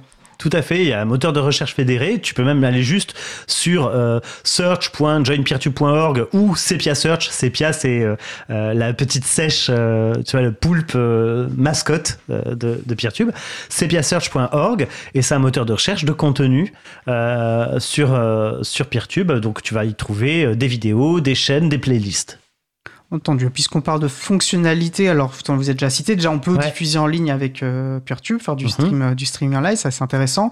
Est-ce qu'il y a des fonctionnalités à venir? Je pense notamment, alors il me semble qu'elle est à venir et pas qu'elle est déjà en place, mais tu vas me le préciser. C'est est-ce qu'on peut s'en servir sur mobile? Est-ce qu'il y a des, une application euh, Bah, c'était, euh, c'était euh, quand je te disais, tu vois, on va commencer à, s'intéresser encore plus aux besoins du public qui veut voir. Bah là, voilà, l'application mobile, c'est le gros gros morceau euh, de l'année prochaine. Alors, il y a plein de choses sur PeerTube aussi, mais l'application mobile, oui, c'est, on se rend compte qu'aujourd'hui, la plupart des, visualisations de vidéos se font sur mobile, et donc c'est même pour ça qu'on a embauché un deuxième développeur. On a doublé notre équipe de dev. tu parles, on passe de 1 à 2, mais ouais, pour nous c'est énorme hein, parce qu'encore une fois, Framasoft ne souhaite pas croître démesurément et souhaite maîtriser sa croissance. Mais voilà, on a embauché un deuxième développeur et une de ses missions va être justement de travailler sur cette application. Une application qui, dans sa première version prévue pour la fin de l'année prochaine, 2024, euh, servira vraiment à rechercher euh, des vidéos, à les consulter, à les regarder, à se connecter pour avoir ses abonnements, ses playlists, euh, ses, vidéos à regarder, etc. Pouvoir liker et commenter, grosso merdo. Mais l'idée vraiment, c'est de se dire, tiens, ce serait bien qu'à un moment donné, s'il y a des gens qui cherchent PeerTube sur le Play Store, ou encore mieux, sur F-Droid, l'alternative libre au Play Store de Google, sur le, le store de- d'Apple, euh, iOS, alors là... on veut le faire, on va le faire, mais modulo euh, les caprices d'Apple qui refusent plein d'applications de leur store, euh, notamment dans le fait divers parce que elles comprennent pas trop et maîtrisent pas. On va voir si ça passe ou pas. On va faire Et puis, il faut casquer 100 balles par an quand même pour être chez Apple, Oui, bah tranquillement. oui, oui. Voilà. Oui, ok. Donc c'est pour ça qu'il faut donner des sous à Framasoft pour qu'ils puissent payer Apple. C'était peut-être pas le meilleur argument au monde, mais bon, je le prends quand même.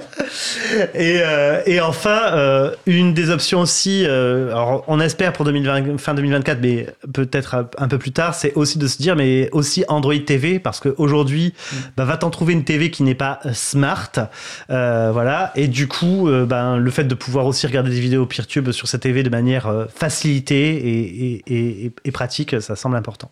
Et en termes de fonctionnalité, qui du coup, ça rejoint ce que disait J sur le fait qu'en fait, il y a des choses que permettent le libre que le- les systèmes privateurs ne permettent pas. Mhm. Tu as parlé de faits divers, alors peut-être rappeler en. En fait, tu l'as déjà décrit quand tu parlais du système fédéré, mais Tout à fait. voilà. Donc, il y a le fait Bah, divers qui est basé sur un protocole. Et Ouais. du- coup, on parlait de Mastodon. Je pense qu'il y a des ponts qui vont pouvoir se faire entre des outils que ne permettent pas parce que euh, on peut pas poster des trucs YouTube directement sur. Enfin, quoi que si, mais bon.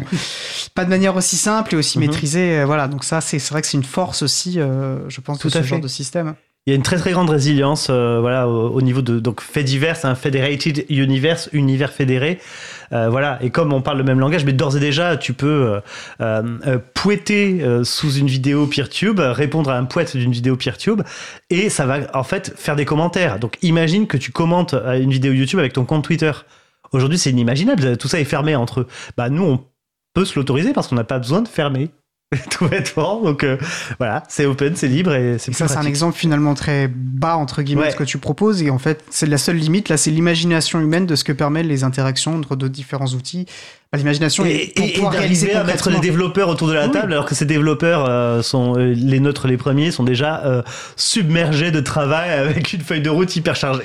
Et bah, Ouais, tu- puis c'est, c'est, enfin, je veux dire, c'est, vrai qu'il y a une question de délibération aussi, c'est-à-dire que Mastodon, par exemple, qui est, qui, qui est une sorte d'alternative à Twitter, même si c'est très réducteur, euh, par défaut, euh, tes messages font au maximum 500 caractères, je crois, mais ça se fédère avec, euh, par exemple, Playroma ou Playmora, je Mhm, me gourre temps, Playroma, euh, qui fait le même genre de truc, mais avec une limite beaucoup plus haute. Bah, du coup, quand tu es sur Mastodon et que tu reçois un message de cette autre version, qu'est-ce que tu fais?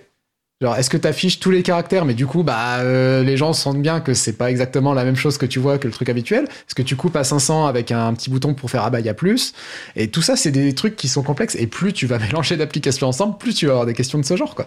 Donc euh, non, non, c'est. ce sont des questions du coup politiques, mais des positions politiques intéressantes. Comment on décide, qui décide, à Et partir- surtout, oui, et, Vas-y. et- et de fait, c'est des questions politiques où tu es partie prenante. Alors que quand c'est Google, euh, quand c'est Facebook qui choisit comment il va intégrer les vidéos YouTube, euh, il fait comme il veut et pff, toi, t'as aucun truc à dire. Quand tu es sur une instance où euh, ça peut être quelqu'un que tu connais qui la gère, ou bah, si c'est ok, ça, ça peut- c'est pas forcément quelqu'un que tu connais, mais une asso, bah, c'est des gens que tu peux atteindre, quoi. Essaye d'appeler le SAV de Google, quoi. Ce, ce- ce matin, on était en, en live sur PeerTube avec un journaliste, euh, David Dufresne, euh, et on est passé de son Twitch à son PeerTube, euh, et il y a eu des bugs. Ben voilà, en 5 minutes, il a eu au téléphone son hébergeur, il a eu au téléphone et, et son hébergeur qui était en contact avec le développeur de PeerTube Chocoboz, donc maintenant un des deux développeurs puisqu'il y a Wicklow qui nous a rejoint, et, et, et, et on a réglé ça quoi. Tu vois, et va-t-on trouver ce service client chez Google quoi C'est dingue. Et puisqu'on parle de communauté, de développement, euh, qui, je pense que le développement est ouvert, combien il y a de contributions? Est-ce que peut-être des personnes qui nous écoutent, qui ont peut-être des compétences qu'elles Ouais. souhaiteraient partager sur Peertube Voilà, comment? Alors, il y a beaucoup, beaucoup de contributeurs. J'ai plus le chiffre. Tu as, si t'as l'article devant les yeux, tu as peut-être le chiffre euh, sur Git, mais euh, voilà. Mais c'est des, des centaines de contributeurs. Euh, le truc, par contre, c'est que euh, PeerTube aujourd'hui est devenu un très très gros logiciel. On est sur 275 000 lignes de code. Tout le monde n'est pas prêt à se les fader et je l'entends, il n'y a pas de souci. Et donc, une des premières étapes qu'on va, qu'on va dire si tu veux contribuer en code, c'est essaye plutôt de faire un plugin. Un plugin, c'est un petit bout de logiciel qui va se, s'attacher euh, au nôtre. Et s'il y a besoin de trucs pour l'accrocher et donc pour euh, pouvoir euh, faire en sorte que avoir des interactions qui aujourd'hui ne sont pas possibles, bah juste tu les demandes et on te les ouvre. Il y a vraiment, euh, je dis accrocher parce que ça s'appelle des hooks euh, en anglais, des le- crochets. le- la traduction de plugin en français, c'est greffon, je crois. Ouais. Ok, d'accord. Alors, je sais pas si c'est québécois ou si c'est l'Académie française. Je pense que c'est québécois parce qu'en général l'Académie française ils disent nimp. Donc euh, comme c'est pas mal, je pense ouais, que c'est québécois. Ouais. Alors les chiffres, 400 contributeurs, contributrices, 4300 problèmes fermés en 6 ans et Ouais. 500 toujours ouverts, 12 400 contributions intégrées en amont. Voilà. Effectivement, on est sur du volume euh, Très, très conséquent. gros volume. Euh, dernier mot sur Peertube ou vous voulez qu'on... Euh, dernier mot, c'est qu'en plus D'autres, de hein, l'application, il y a plein, plein, plein d'autres choses qui sont prévues, euh, dont notamment euh, travailler des nouveaux outils de modération, travailler l'accessibilité. Alors, quand on parle d'accessibilité logicielle, c'est vraiment euh, de faire en sorte que le logiciel soit utilisable par des personnes en situation de handicap de manière fluide. On a fait tout ce qu'on a pu euh, dans la dernière version euh, selon notre niveau de connaissance. Là, on va demander à des pros de nous faire un audit, de nous dire tout ce qu'on fait pas bien et qu'il faut changer, et on va le changer. Euh, voilà. Et euh, aussi euh, une énorme refonte de euh, ce qu'on appelle l'UI et l'UX, donc en fait de, l'interface de PeerTube, qui avait pas forcément de designer et designeuse dès le départ pour travailler avec. Et là, tout va être sur la table. J'ai un exemple tout bête. Aujourd'hui, quand tu envoies une vidéo sur PeerTube, pour mettre la vignette de ta vidéo, il faut aller dans les paramètres avancés. Ça n'a aucune espèce de logique, c'est juste que lorsqu'on l'a mis, rajouté les vignettes des vidéos, bah, on a mis un onglet paramètres avancés. Voilà. Euh, ça n'est pas du tout intuitif et on va revoir tout ça. Et donc, l'idée vraiment, euh, maintenant, que PeerTube est un succès fou. La Commission européenne a PeerTube, le ministère de l'Éducation nationale, l'Université des Philippines, je peux vous en citer plein. Euh, Il y a un vrai grand succès, c'est vraiment en train d'être adopté. Enfin, c'est un succès naissant, mais euh, c'est vraiment en train d'être adopté. Et l'idée, c'est que là, il faut vraiment qu'on travaille à faciliter l'utilisation, l'adoption, à ce que ça devienne beaucoup plus euh, logique, intuitif, pratique et agréable. Et donc là, bah, c'est ce qui nous attend pour 2024. Et D'ailleurs, j'imagine si les personnes utilisent, qu'elles se soient en visionnage ou pour diffuser euh, Peertube, on rappelle c'est logiciel libre, Oui. on peut remonter des bugs, on peut remonter des souhaits, ça sert à ça. Et on a même, alors c'est plus, c'est en anglais parce que le, le, le, le projet est en, la langue primaire du projet est en anglais, mais on a même un site. Si vous allez sur joinpeertube.org, c'est la porte d'entrée de tout, nos- de tout Peertube. Et il y a un site qui s'appelle ideas.joinpeertube.org, euh, ideas donc idées en anglais, euh, et où vous pouvez de suggérer euh, des fonctionnalités. Tout ce, la plupart des fonctionnalités de euh, la version 6 qu'on vient de sortir et de la version future 7 en 2024 sont tirées de là. Vous pouvez voter, vous pouvez commenter, et c'est pas un truc où il y a besoin d'être développeur pour comprendre comment le site marche. Bon, je pense qu'on a beaucoup parlé de Peertube. Alors, c'est pas un sujet Peertube, mais je trouve que c'est déjà un, un super beau projet. Bravo. Parce Merci. que, enfin, il fallait, c'était, vous attaquiez une montagne quand même. hein, et et, et c'est très beau de montrer ce qu'on peut réaliser, en fait. Enfin, c'est, un bel exemple. Enfin, c'est, c'est du pop, hein, de l'éducation populaire. Je pense qu'on est un bel exemple. C'en est un bel exemple. La plupart de ces bravos vont à Chocobos qui a bossé euh, quelques années de dessus. Chocobos, voilà, vraiment. Et en 6 ans, c'est en fait euh, très peu par rapport à ce, sans doute ce qui a été accompli. Donc, on souhaite vraiment bon, belle continuation à ce projet. Mais il y a d'autres projets euh, euh, conduits. En fait, tu as déjà parlé de Framaspace. Ouais. Tu as déjà parlé d'émancipation. On pourra en reparler. Mais j'aimerais beaucoup te- enfin, vous entendre sur euh, Mobilisons, qui je trouve est un, un très beau projet. Je pense qu'en gros, c'est pour c'est euh, l'alternative d'un service Facebook Ouais. qui est la création et le partage d'événements. hein. Je suis très caricatural et tu vas pouvoir préciser. C'est plutôt comment dire, euh, tu vois, enfin voilà, on voyait les marches sur le climat à l'époque euh, s'organiser sur des événements Facebook et on était là, mais merde, on a loupé quelque chose, nous, communauté du libre, on a loupé quelque chose parce que euh, c'est un problème, c'est un- une bombe démocratique. hein, euh, c'est Olivier Herchild qui dit ça sur son blog Aff- Affordance. Euh, mais quelles alternatives on a à leur proposer? Et donc, euh, bah là, du coup, avec Mobilisons, il y a quatre ans, on a demandé à des designers, euh, designers, donc en fait, pardon, de d'aller voir des militantes et des militants, que ce soit la grosse asso écolo ou la, ou la petite asso queer, et de dire, mais en fait, vous avez besoin de quoi? Pour vos événements, pour vos groupes et tout ça. Et puis on a essayé de le faire, et c'est ça que fait Mobilisons. Et Mobilisons, en fait, c'est Facebook, groupe et événements, sans le côté social. Sans le côté, euh, c'est la foire à l'ego, je vais être liké et c'est moi, moi, moi, moi, moi qu'on va regarder. Euh, tu vois, et c'est assez intéressant, c'était ce qui correspondait à leurs besoins. Donc voilà, là, euh, ben, on, on est heureuse et heureux parce que 4 ans et on est arrivé au bout de la vision qu'on avait euh, proposée euh, en 2020. Euh, et donc là, nous, euh, on va arrêter le développement actif sur Mobilisons, mais parce que c'est pour nous, c'est fait, c'est prêt. Et ce qui est encore plus formidable, c'est qu'il y a déjà une autre équipe qui est prête à prendre le relais et à poursuivre le développement, qui a trouvé du financement et tout. C'est trop cool. Super belle histoire encore. Ah ouais, ouais, ouais. Et à nouveau, ça part finalement d'un usage euh, nécessaire. et Juste comment, comment diffuser une information pour se retrouver à tel endroit, mener telle action. euh, s'organiser ensemble. S'organiser ensemble, tout simplement. ouais. Euh, ok, super. Euh, y a des, ça, fonctionne comment? Il y a des instances, pareil, c'est. euh, Exactement comme ce qu'on vient de parler avec Peertube et, euh, et Mastodon, c'est fédéré, fédéré avec le même protocole. Donc le même, on parle la même langue. Pour info, le protocole s'appelle ActivityPub. Vous pourrez chercher ça tranquillement sur Wikipédia. Et donc voilà, c'est la même chose. Et typiquement là, par contre, si vous voulez avoir un hébergement, nous la seule, on en propose un où vous pouvez vous créer un compte. La seule condition qu'on a, c'est que c'est en français parce que bah, si c'est nous qu'on fait la modération, on va la faire dans la langue qu'on connaît. voilà. Mais vous allez sur mobilisons avec un z.fr et vous pouvez vous ouvrir un compte pour publier vos événements, pour vous organiser dans votre groupe, euh, avoir un, un outil d'organisation, etc. Encore une fois, vraiment, ça permettra de faire ça. Ça ne permettra pas de promouvoir votre événement, etc. L'idée, c'est justement d'utiliser les réseaux propriétaires où les gens sont enfermés euh, comme espace de relais vers des espaces qui vous appartiennent ou sur lesquels, en tout cas, vous avez plus de pouvoir. Et euh, c'est une porte qu'on va avoir très peu de temps à. Je vais quand même envie de l'ouvrir, mais on va avoir peu de temps pour l'explorer. Ok. Qui est celle tu avais parlé de modération. Ouais. On sait que c'est un enjeu. J'imagine que ça prend beaucoup de temps et à Framasoft parce que Mm. sur Mobilisons, vous avez une instance euh, Mastodon. Et là, on imagine bien les, les enjeux de modération. Comment vous abordez cette question Ce qui est elle est très complexe. D'ailleurs, on avait fait une émission et, quelqu'un de Framasoft était un- un- intervenu. Je ne sais plus si elle l'avait fait sous anonymat, donc je vais pas pas la citer. Euh, mais en tout cas, voilà, euh, c'est une question qui me paraît importante et, et comment vous la réfléchissez? Euh, bah, régulièrement, en tout cas, avec, euh, avec beaucoup de. Beaucoup du... en, en fait, l'idée, c'est de remettre l'humain au centre. Si tu veux. C'est-à-dire que nous, nos valeurs sont claires. Ce qui nous va ou ce qui nous va pas dans la modération, c'est plutôt clair. D'accord? Après, ça va être comment est-ce qu'on le met en place euh, sans se cramer nous? Et donc, il y a des moments où, quand par exemple, il y a une personne où c'est tendancieux, où on sait pas, etc., enfin, on, on se dit, mais en fait, du coup, nous, là, ça nous demande trop de travail, trop de charges humaines. C'est pas possible. Et on va juste dire à la personne, coucou, euh, c'est pas que on condamne votre comportement et tout ça, mais là, pour nous, c'est trop de boulot. On n'est pas l'espace adapté pour vous. Pour votre expression. Et il y a d'autres espaces adaptés pour votre expression. C'est peut-être mieux d'aller les trouver parce que ça va pas matcher. Euh, ou aussi, typiquement, euh, Bon, pour nous, c'est très très clair que tout ce qui est infox et confusionnisme et tout ça, c'est non. Tu vois? Très bien, mais à quel moment euh, on parle de conspiratie euh, quand une nouvelle pandémie éclate et qu'on a 15 jours de recul Il n'y a pas de science. T'as pas le temps d'avoir eu de la science là euh, sur quelque chose de nouveau. Et du coup, bah, comment on fait? Parce qu'on va pas faire le boulot des scientifiques à leur place. euh, la science, ça prend du temps. Et le savoir, créer du savoir, ça prend du temps. Et on s'est dit, bah, en fait, à un moment donné, euh, juste utilisons le principe de précaution. S'il y a quelque chose qui potentiellement peut blesser des humaines et des humains, euh, voilà, parce que donner des fausses informations sur une maladie, ça, c'est mortel. En fait, donc l'enjeu il n'est pas anodin.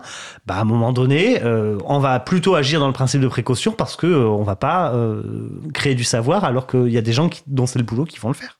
Mais je trouve intéressant, c'est tu, vous faites, vous n'êtes pas, euh, vous êtes pas la police, vous n'êtes pas là à appliquer justement le droit, vous parlez, c'est votre espace et vous gérez humblement comment vous souhaitez que les pressions doivent se partager avec les difficultés que tu as pu, je pense, euh, C'est- évoquer. Essentiel le mot hébergement là-dedans. Mm. Quand on parle des instances, quand on parle de plateforme, l'hébergement. Pensez à propriétaire et locataire. D'accord? Est-ce que vous faites confiance à Facebook pour être votre proprio? Le proprio de votre appart, qui va aller voir dans votre frigo ce que vous faites, qui va choisir la couleur des papiers peints et, afficher des, pubs.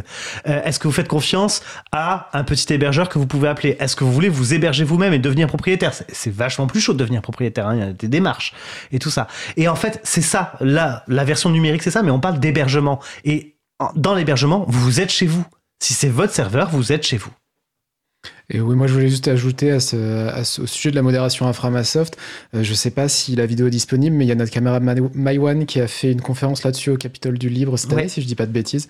Euh, je l'ai pas vu, mais connaissant Maïwan, ça doit être très très bien, donc je vous invite à aller la voir si la, la vidéo est disponible. Et sinon, euh, bah, à voir la prochaine fois que, que Maïwan fera cette conférence, peut-être. euh, Je pense que Capital J capte en général quand Oui, même voilà, ouais, ça, si c'est pas en ligne, ça le sera bientôt.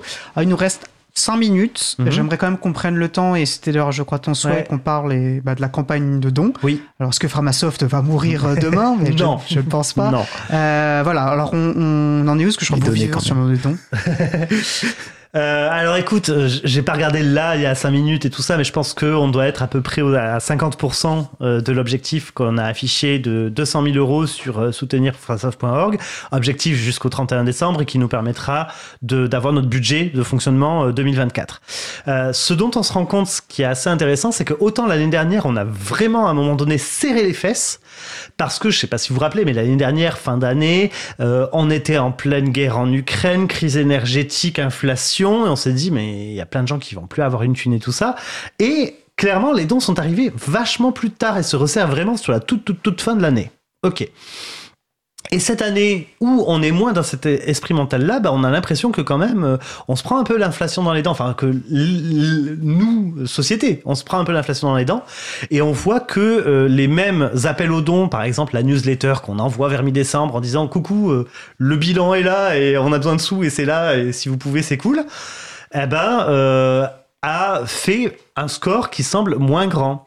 Euh, on a l'impression que euh, avec les mêmes, c'est plus possible. On a l'impression aussi qu'il y a plus d'associations qui font des appels aux dons euh, aujourd'hui. Alors clairement, il n'y a pas de concurrence, hein, qu'on soit bien d'accord, ça ne marche pas comme ça. ne réfléchissons pas aux capitalistes, s'il vous plaît. Mais que du coup, c'est aussi le signe que l'inflation ayant fait son affaire, il y a plein de sources de revenus pour des associations et des collectifs et des créateurs et créatrices qui n'ont pas été présents et qui vont se tourner vers l'économie du don, ce qu'elles ne faisaient pas forcément avant. Donc voilà. Donc pour nous, ben voilà, on va croiser les doigts. euh, euh, on espère euh, atteindre l'objectif. on n'est pas en danger là tout de suite, d'autant plus que on a eu la confirmation du- d'une bourse pour le développement pour PeerTube. Donc euh, voilà, ça permet que si- de modérer euh, l'impact si on n'atteint pas l'objectif euh, à la fin de l'année. Mais euh, clairement, euh, oui, on a besoin de dons. Et, et je rappelle vraiment que c'est les dons.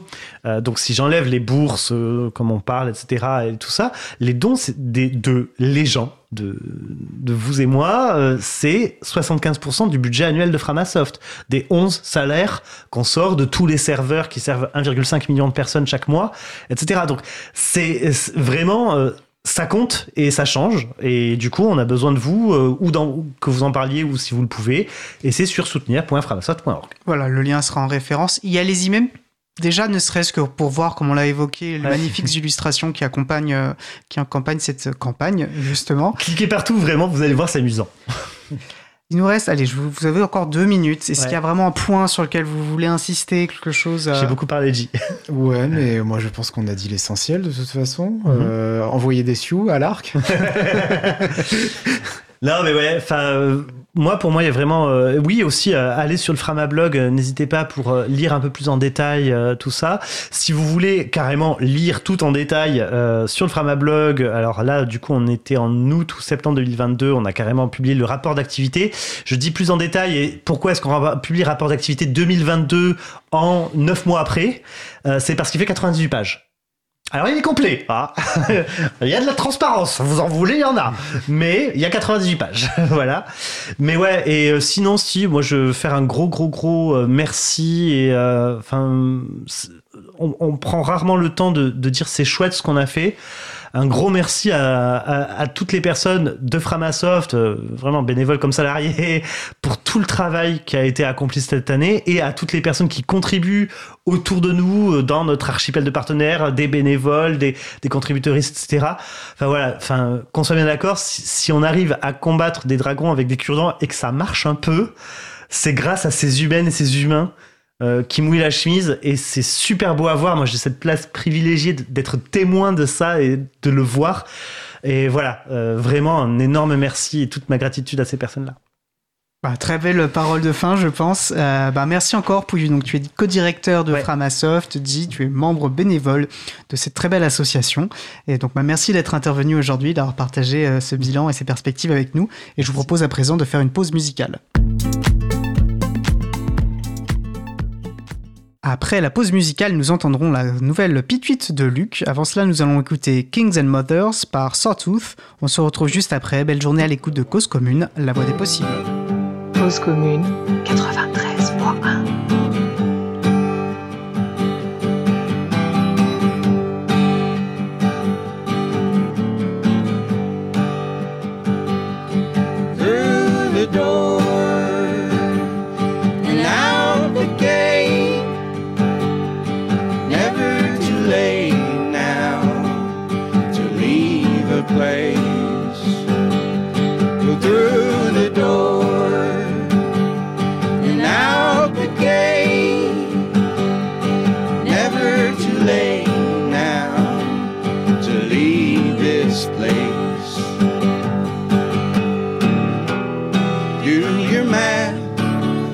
forget the keys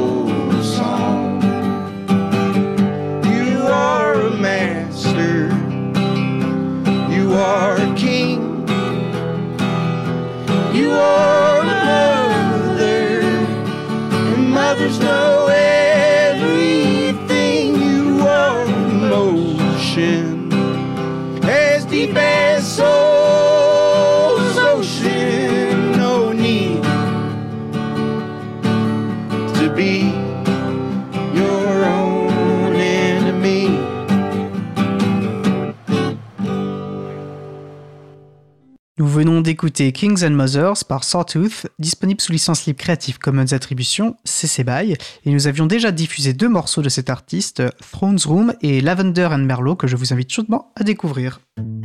Retrouvez toutes les musiques diffusées au cours des émissions sur causecommune.fm et sur libreavoue.org. Libre à vous, libre à vous, libre à vous. L'émission de l'April sur les libertés informatiques. Chaque mardi de 15h30 à 17h sur Radio Cause Commune, puis en podcast. Je suis Étienne Gonu de l'April et nous allons passer à notre dernier sujet.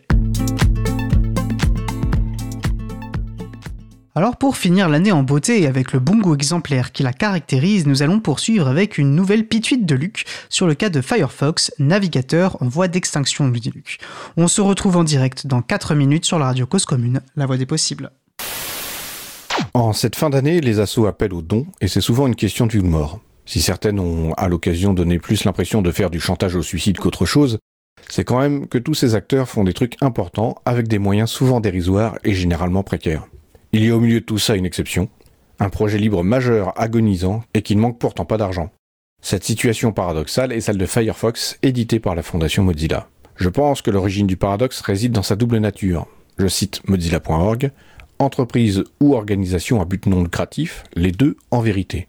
En relisant le très critique billet de blog de Cal Patterson de 2020, je me suis dit que l'organisation a trouvé le parfait équilibre entre le monde de l'entreprise et celui de l'organisation à but non lucratif. Ils ont tout simplement gardé le pire des deux mondes. Dans la parfaite tradition des entreprises de l'informatique de la baie de San Francisco, Mozilla jongle avec les projets stratégiques fumeux, avec une telle adresse que personne ne comprend où elle veut aller. Dans le même temps, dans la droite ligne des organisations à but non lucratif les plus antiques capitalistes, elle n'a pas employé les centaines de millions qu'elle a collectés dans sa bonne période pour investir et se garantir une autonomie financière. Comme d'autres entreprises, Mozilla n'a pas hésité à virer un quart de ses salariés au début du Covid en voyant ses revenus se réduire. Suivant les meilleures traditions des associations caritatives, ses frais de gestion sont particulièrement élevés et ses responsables misent sur une communauté de bénévoles pour faire avancer les choses. En tant que véritable entreprise de la tech, le top management de la fondation a fait exploser sa rémunération de 400% au fil des années pour atteindre plusieurs millions par an. En tant qu'organisation à but non lucratif pour qui la recherche du profit est terriblement vulgaire, la rémunération stratosphérique des têtes pensantes de la structure se fait au mépris de toute performance. Cal Patterson a ainsi illustré son article de deux belles courbes en miroir, où les parts de marché de Firefox et la rémunération du top management semblent inversement proportionnelles. Ça donnerait presque l'impression que ces gens, grassement payés par l'argent du concurrent Google, sont récompensés pour les piètres performances de Firefox. Peut-être que quelques esprits aussi affûtés que le rasoir Dunlon me rétorqueront qu'il ne faut jamais attribuer à la malveillance ce que la bêtise suffit à expliquer, mais là, contre Kems, je leur opposerai le rasoir d'Occam qui veut qu'on n'aille pas chercher une explication plus complexe tant que la plus simple n'a pas été disqualifiée. Or, à mon sens, l'idée que des gens travaillent pour ceux qui les paient me semble la plus simple. Une chose est certaine, j'ai clairement déterminé une causalité implacable dans cette corrélation des courbes, à chaque fois que j'observe, ça me fait mal au cul. Aujourd'hui, Mozilla annonce un nouveau projet, une IA digne de confiance qui génère des sites web sans besoin de coder. Je veux bien croire que c'est une super idée, je ne connais rien au domaine du web design. Par contre, le problème est que trois ans ont passé depuis le billet de blog de Kel Patterson et que les parts de marché de Firefox ont encore baissé d'un tiers pour arriver à un 2% au global, 6% sur les PC. Cela représente une menace sérieuse car les agences américaines ne supportent pas les navigateurs dont la part de marché est inférieure à 2%. Et cela risque bien de laisser la porte ouverte à Chrome pour faire n'importe quoi. Ce qui m'échappe, c'est qu'à son époque glorieuse, Firefox avait planté Internet Explorer en bloquant les pop-up de pub. C'était une libération. Aujourd'hui, seul Firefox permet d'installer des bloqueurs de pub réellement efficaces, au moment même où YouTube commence à les bannir, et punit les utilisateurs de Firefox en leur imposant un délai de 5 secondes avant de lancer une vidéo. J'ai discuté avec des power users Microsoft qui ignoraient complètement qu'on pouvait se libérer de la publicité avec du logiciel libre. Pour eux, Firefox est juste ringard et dépassé, et la pub est une nuisance inévitable. Les deux situations historiques me semblent pourtant analogues, mais quelque chose a manifestement changé.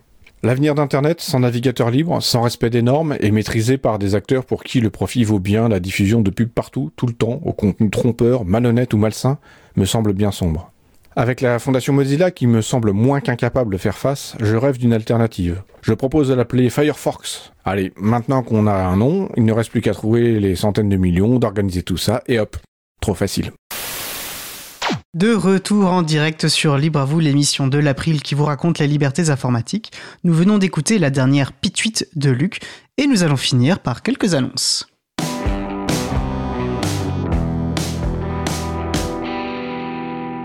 Notre site expolibre.org, alors l'expolibre c'est une collection de panneaux d'affichage pour sensibiliser au logiciel libre. Euh, ce site a été migré sous euh, SPIP, qui est donc un, un- un langage qui permet de, de mettre en...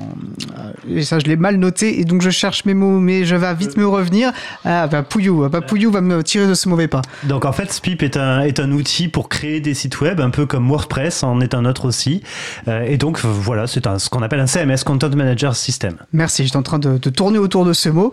Bref, donc voilà, il a été migré sous SPIP. Euh, merci aux bénévoles qui ont contribué à, cette migration, Marc, Vincent, Jean et Antoine.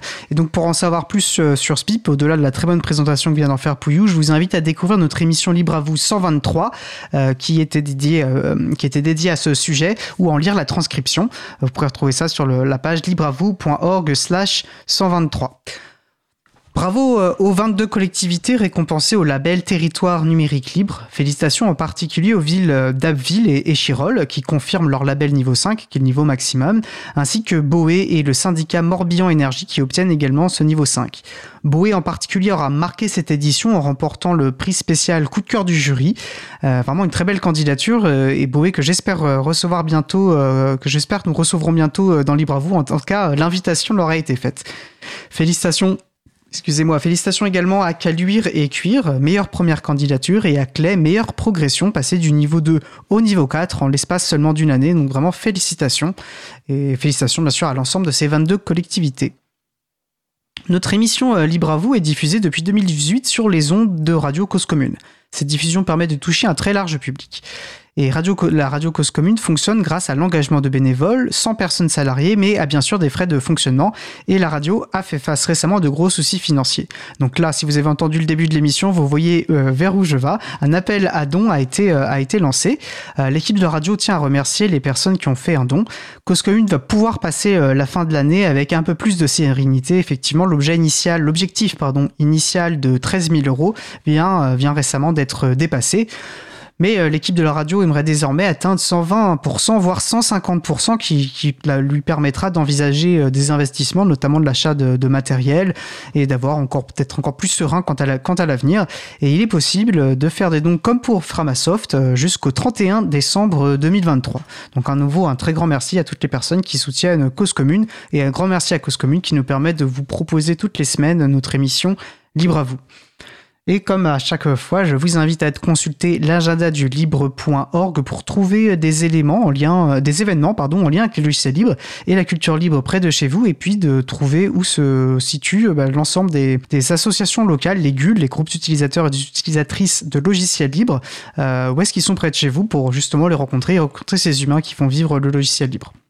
Notre émission se termine. Je remercie euh, les personnes qui ont participé à l'émission J, Pouillou et l'incroyable Luc. Aux manettes de la régie aujourd'hui, Elise, que je crois que c'est sa première régie vraiment... euh, non, deuxième d'accord, mais en tout cas, même si c'était que la deuxième, elle a été euh, parfaitement, euh, parfaitement menée, alors que je le sais pour le faire que ce n'est pas si simple de faire une régie, une régie nickel de bout en bout, donc vraiment bravo à Elise. Elise épaulée par Fred aujourd'hui. Merci également aux personnes qui s'occupent de la post-production des podcasts, Samuel Aubert, Elodie Daniel Giraudon, Languin, Julien Haussmann, bénévole à l'April, et Olivier Grieco, le directeur d'antenne de la radio. Merci aux personnes qui découpent euh, les podcasts complets des émissions en podcasts individuels par sujet. Quentin Gibaud, bénévole à l'April, et mon collègue Frédéric Couchet. Vous retrouverez sur notre site web libravou.org toutes les références utiles ainsi que sur le site de la radio causecommune.fm. N'hésitez pas à nous faire des retours pour indiquer ce qui vous a plu mais aussi des points d'amélioration. Vous pouvez également nous poser toutes questions et nous y répondrons directement lors d'une prochaine émission. Toutes vos remarques et questions les bienvenues à l'adresse contact at libravou.org. Si vous préférez nous parler, vous pouvez nous laisser un message sur le répondeur de la radio pour réagir à l'un des sujets de l'émission, pour partager un témoignage, vos idées, vos suggestions, vos encouragements ou pour nous poser une question. Le numéro du répondeur est le 09 72 51 55 46.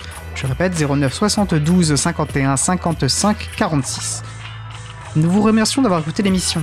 Si vous aimez cette émission, n'hésitez pas à en parler le plus possible autour de vous et à faire connaître également la radio Cause Commune, la voix des possibles. C'était la dernière émission de l'année 2023 et nous allons faire une courte pause et on se retrouve l'année prochaine pour de nouvelles émissions. Je n'allais pas me priver de l'occasion de faire cette blague classique à la radio, désolé.